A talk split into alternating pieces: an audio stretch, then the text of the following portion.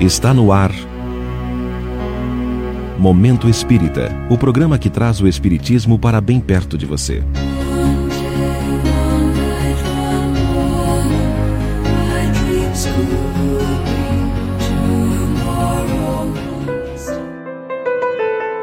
Desejo de viver.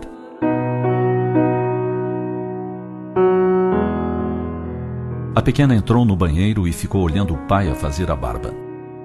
Tão compenetrada estava que seu pai lhe surpreendeu um pequeno vinco na testa miúda.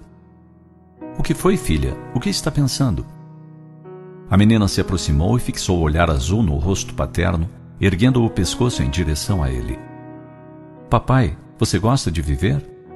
Ora, filhinha, é claro que gosto de viver. Quem não apreciaria a vida tendo um tesouro como você? Ela não se deu por satisfeita. Apoiou as mãos na pia e tornou a perguntar: Então por que deseja morrer? O pai lhe respondeu que não desejava, nem pensava em morrer. Ele desejava viver, e muito. Queria ter a aventura de vê-la adentrar a escola, aprender as primeiras letras, deliciar-se com suas primeiras leituras, vê-la receber o diploma universitário, casar-se, ter filhos, dar-lhe netos. Papai, falou finalmente a garota. Se não quer morrer, por que você fuma?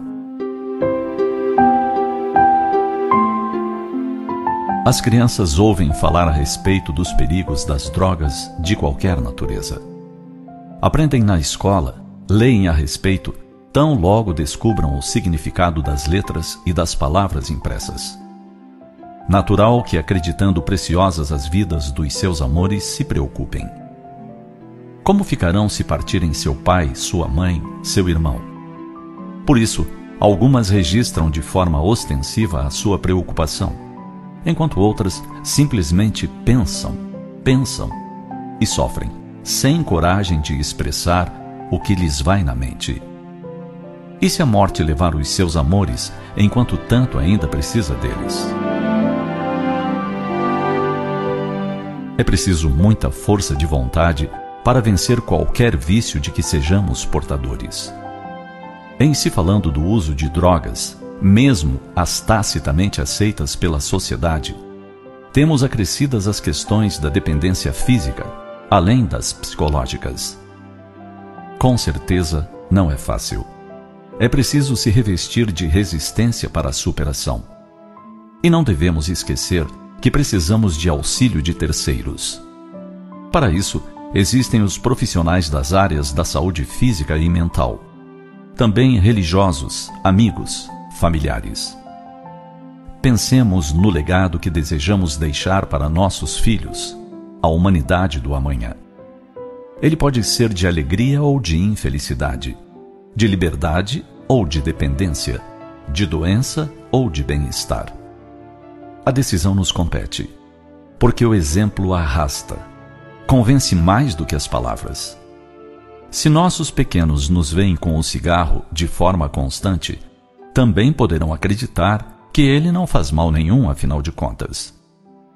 Tudo o que dizem a respeito dele é balela, inverdade, e aprenderão a repetir os nossos hábitos.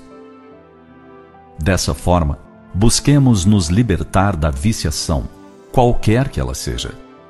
E se empreendemos esforços para nos libertar do vício, não esqueçamos que também os vícios morais nos merecem consideração.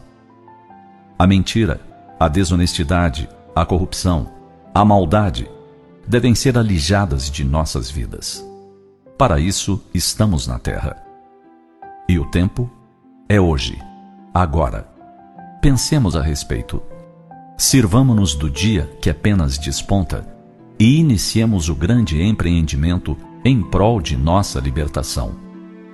O amanhã nos aguarda pleno de sol, de alegria, de bênçãos.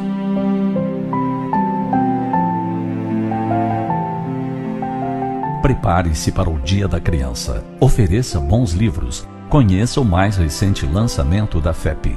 Paquinho, um papagaio como você nunca viu Encontre-o na livraria mundoespírita.com.br ou pelo fone 41 3225 2739.